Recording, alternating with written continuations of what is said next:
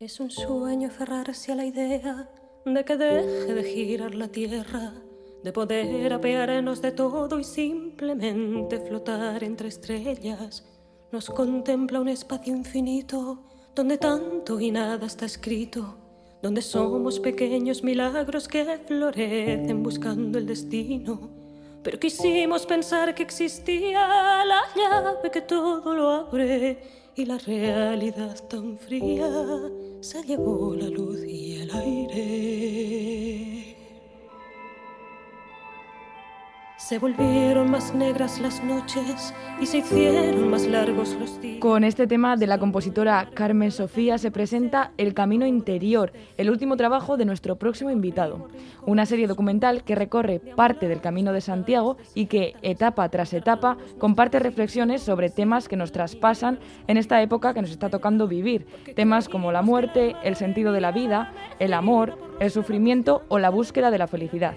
Sobre todo ello y más trata el último proyecto audiovisual de Miguel Ángel Tobías, Ollana Altuna, Racha León. Racha León, así es, el último proyecto de audiovisual de Miguel Ángel Tobías, el último pero de muchos proyectos de carácter social y comprometido que ha emprendido este baracaldés con una extensísima trayectoria en los medios. Nutricionista, presentador, actor, director, productor, creador de formatos televisivos de éxito como españoles por el mundo, conoce los medios como pocos. Le ha dado más de una vuelta al mundo y desde hace poco más de una década realiza proyectos audiovisuales que dejan pozo.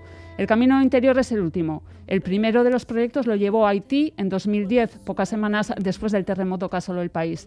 Sueños de Haití fue el primer documental realizado en Haití después del terremoto ANE.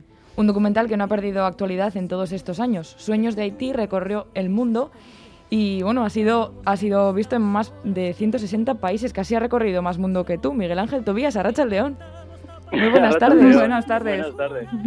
¿Qué Pues- tal? Pues, pues la verdad es que sí, que, que casi casi, ¿eh? pero yo ya dejé de contar. En Claro. 138 países ya dejé de contar en qué más sitios he estado, pero la verdad es que sí que, que desgraciadamente, ¿eh? ojalá no hubiera que haber rodado aquel documental, pero a la vez yo era muy consciente porque vivimos en un mundo donde desgraciadamente cada vez que hay una gran catástrofe los medios de comunicación se vuelcan eh, durante unos días, unas semanas, pero luego hay otra noticia que tapa la anterior, luego otra que tapa la anterior y nos olvidamos, ¿no? Y cuando yo decidí hacer aquel documental lo hice sabiendo que esto iba a pasar y, y mi intención era ayudar a las víctimas eh, recaudando fondos por todo el planeta a través del documental y efectivamente así fue, ¿no? Después de, de ocho o nueve meses de montaje, pues cuando ya nadie hablaba de Haití, eh, estrenamos el documental, empezó a dar la vuelta al mundo y realmente ha estado muchos años recaudando fondos para proyectos allí, ¿no? Y desgraciadamente ahora, pues eh, los medios de comunicación pues lo están rescatando otra vez y yo mismo porque Haití vuelve a, a sufrir una gran tragedia, no tan grave obviamente como aquella, pero esto es como si tú tienes una herida muy grande y yo te la medio curo, ¿no? Es decir, que luego de repente, aunque te pique una avispa en ese sitio, pues se convierte en un problema muy, muy grande porque la herida primigenia nunca se curó. Y esta es la desgracia que tiene Haití. A día de hoy, por ejemplo, este fin de semana, cuando salta la noticia, ¿qué es lo que te viene a la cabeza? ¿Qué es lo que rememoras con más claridad? Pues mira, yo nunca me voy a olvidar, eh, lógicamente, ¿no? Como los que vivimos allí los días después del terremoto, Sí. Eh, yo lo suelo resumir en una frase, ¿no? Donde digo que si el infierno existiese, eh, pues era aquello. Era aquello donde, pues además de los muertos que ya había habido, eh, los 300.000 muertos en esos primeros 40 segundos del terremoto, pues la gente seguía muriendo por falta de, de cosas tan simples como no tener medio botellín de agua, ¿no? Y yo explico y cuento que, claro, no, no somos conscientes, ¿no? En esta parte del mundo donde abrimos un grifo y sale el agua, que si una persona mayor, una persona anciana, eh, enferma o un bebé o una persona herida eh, con, con una herida sangrante a 40 grados de temperatura, pues es que no se puede sobrevivir más de un día sin agua, ¿no? Y yo viví y, y- y tuve que ver con mis ojos cómo moría gente porque no hubiese un antibiótico, porque no hubiese media botella de agua, eh, en situaciones que aquí pues eh, serían una broma y que aquello pues se convertía y se convirtió en una condena a muerte para, para cientos de miles de personas. Sí. Necesidades eh, que ahora nuevamente vuelven a, ser más necesarias, valga la redundancia. En Sueños de Haití también, por ejemplo, eh, da cierta esperanza, ¿no? Porque también reflejabas eh, la historia de los soñadores, las soñadoras, ¿no? Las personas haitianas en el documental no veíamos militares, cascos azules, ONGs, políticos, ¿no? Veíamos pueblo, ¿no? La gente que se está salvando a sí misma. eso también de alguna manera eh, da esperanza, no sé. Claro, bueno, nos lo ha traído la pandemia, ¿no? También, hemos visto que más allá de la buena o mala fe de nuestros eh, dirigentes políticos, me refiero ya a nivel mundial, de los intereses económicos, de las grandes corporaciones, etcétera, etcétera, al final es la gente, ¿no? Cuando se une eh, la que conseguimos, ¿no? Con, con la suma de nuestras individualidades realmente hacer grandes cosas, ¿no? Y en Haití pasaba lo mismo yo tuve la, oportunidad de ver lo, mejor, lo peor, pero también lo mejor del ser humano.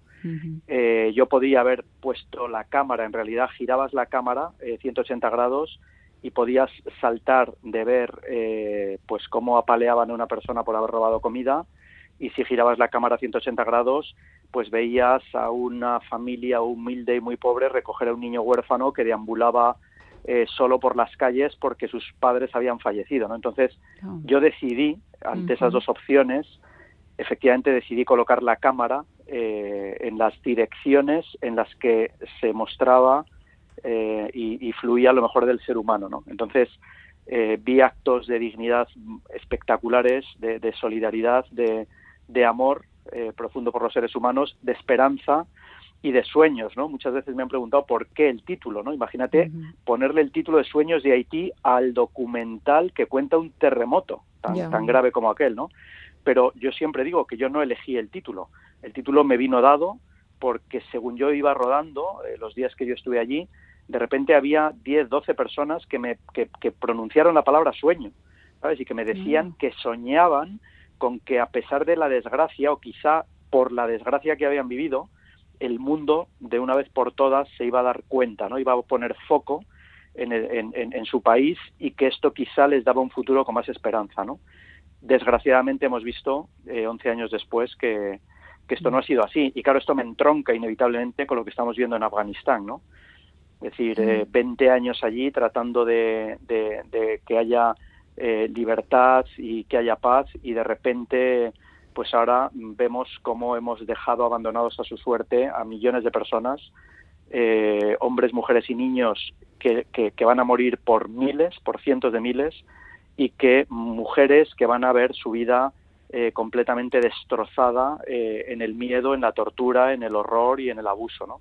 Mm. Y, y, así nos va, ¿sabes? Quiero decir que que realmente decir, me doy cuenta de que, de que como sociedad somos, los seres humanos somos muy brutos, o sea, individualmente todos estamos de acuerdo. este discurso que yo tengo lo compartimos individualmente todos, da igual el color mm. político, la religión, el país, pero luego resulta que como sociedad no somos capaces de, de poner, ¿sabes?, soluciones a problemas que realmente si tuviéramos la voluntad todos juntos de trabajar por ellos se solucionarían, ¿no?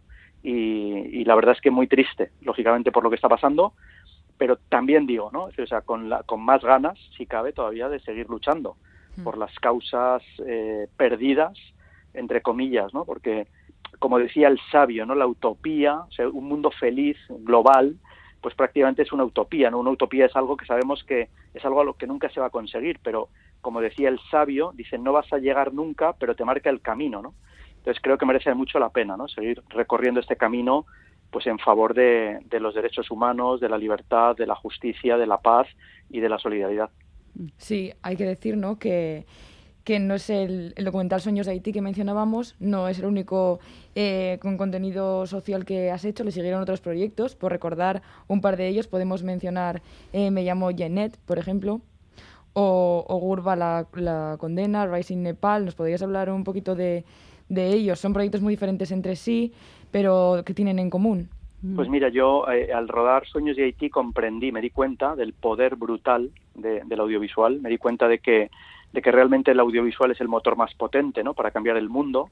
En realidad los medios de comunicación, como estamos haciendo ahora, ¿no? vosotras en vuestro programa, es decir, tenemos un poder enorme de, de cambiar las cosas en positivo. ¿no?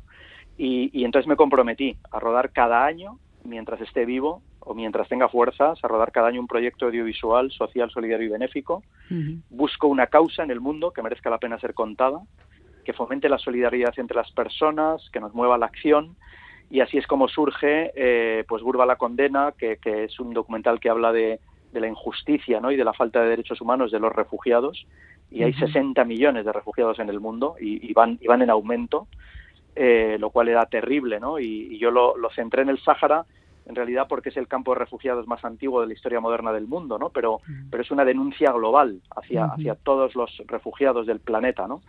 En el caso de, de Me llamo Genet, eh, pues eh, que ha sido una película mitad ficción, mitad documental, que cuenta la historia de la primera sordociega de nacimiento en conseguir un título universitario y que es una historia brutal también de, de superación, de, solidaridad, de amor, eh, de empoderamiento, ¿no? Es decir, que donde se demuestra que una persona nacida en las peores circunstancias posibles, una niña en África, nacida en Etiopía, eh, de padres pobres, pastores y nómadas, que la tuvieron que dejar en casa de, de, una casa de acogida de Madre Teresa de Calcuta con dos años de edad porque se había quedado sordociega, que debió morir allí porque aquel año murieron un millón de personas de hambre en Etiopía, pues de repente sobrevive durante algunos años, acaba siendo adoptada en España por una familia española y se convierte en lo que he dicho antes, ¿no? en la primera sordociega en Europa en conseguir un título universitario.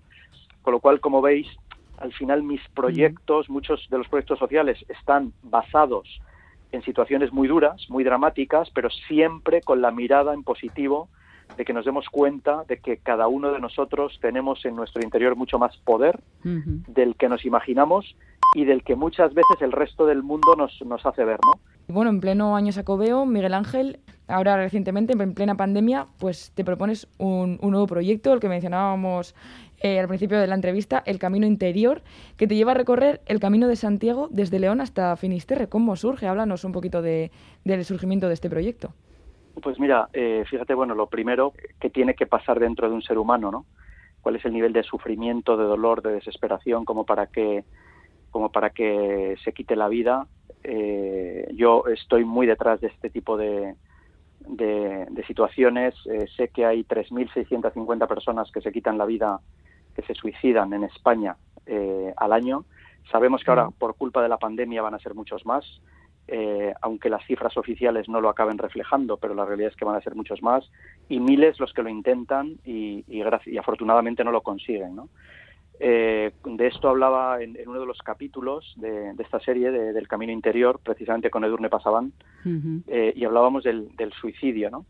Eh, y, de la, y, de, y de que algo que tenemos muy claro, y es que cuando una persona se quita la vida, esa persona no quiere morir, esa persona lo que quiere es acabar con su dolor y con su sufrimiento y no encuentra otra forma y, la sociedad no hemos sido capaces ¿no? de, ayudarle. Cada vez que una persona se suicida es un fracaso absoluto realmente de toda una sociedad ¿sabes? hedonista y que, y que está eh, centrando su atención en cosas eh, pues muchas veces muy poco importantes ¿no? entonces eh, el proyecto del camino interior nace un poco de la necesidad de ayudar precisamente a esta situación pospandémica ¿no? en la que no sé muy bien si decir que estamos ya en post o, seguimos en pero cerca del post no pero más o menos digamos parece lógico que pensemos que que desde el punto de vista sanitario, ¿no? digamos que lo peor ya ha pasado, porque si no sería una locura, eh, y yo pensé una mañana, ¿no? Dije, he seguido muy de cerca todo lo que ha pasado en este en este año y pico. Incluso hay una cosa que, bueno, obviamente no tenéis por qué saber, pero yo estuve de voluntario en una residencia de, de personas mayores en Madrid, dos meses, donde más muertos había. Y, me metí ahí por ayudar, porque yo no, no era, estaba en casa en el primer momento de confinamiento. Digo, yo no me puedo quedar aquí de brazos cruzados.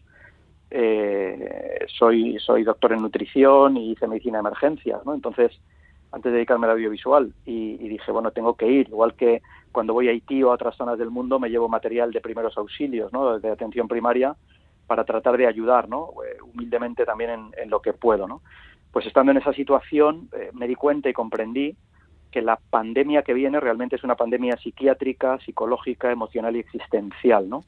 Mm. Eh, añadida a la sanitaria y a la económica, ¿no? Que, y como secuela está claro que van a venir estas, hay consenso mundial, ¿eh? científico en esto, lo he hablado con muchísimos médicos de distintas partes del mundo, y entonces pensé que necesitábamos hacer algo que generara esperanza y que diera un poco de luz y un poco de comprensión a estas emociones y sentimientos. ¿no? Entonces, decidí recorrer las últimas 16 etapas del Camino de Santiago, acompañado cada una de ellas por un personaje, eh, personas donde dije que lo que tenían es que cumplir una serie de requisitos, pues ser todos eh, gente del mundo del conocimiento, eh, que todos hayan tenido en su vida algún momento de quiebre, algún momento duro que les ha hecho tener que reflexionar o que, o que levantarse del suelo, ¿no?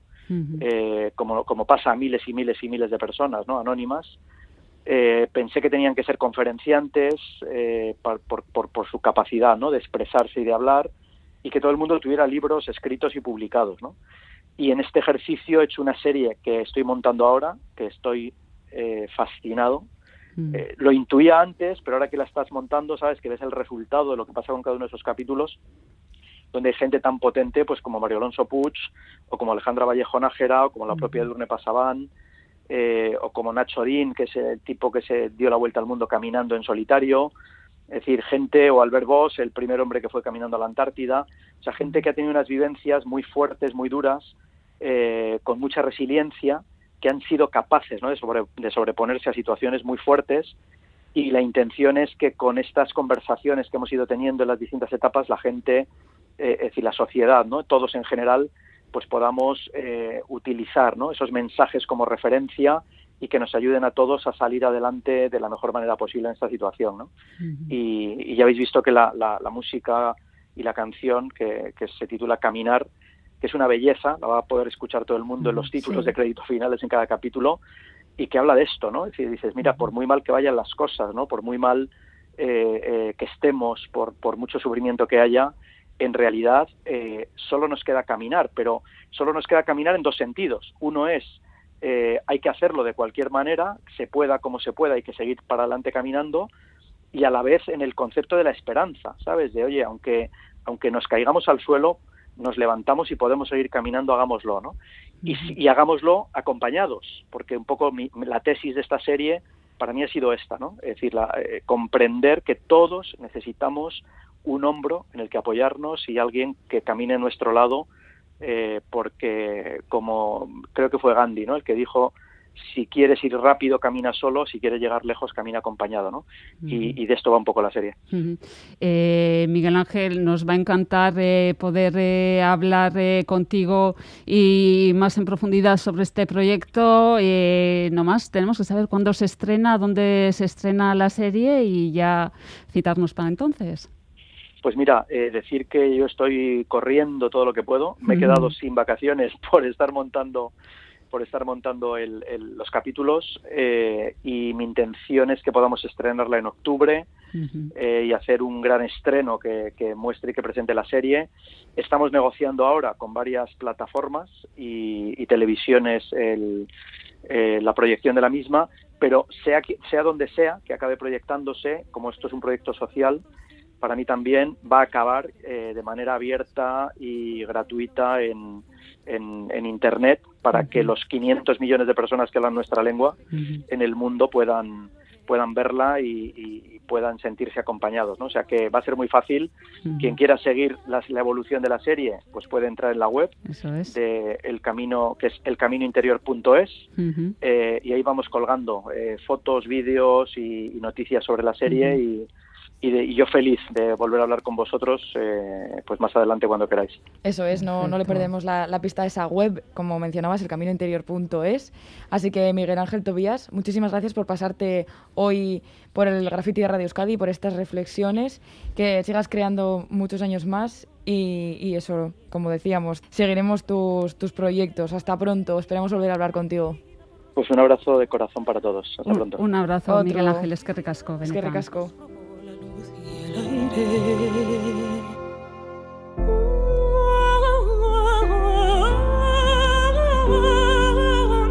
irán nuestras manos a volar, nuestros pies a descansar?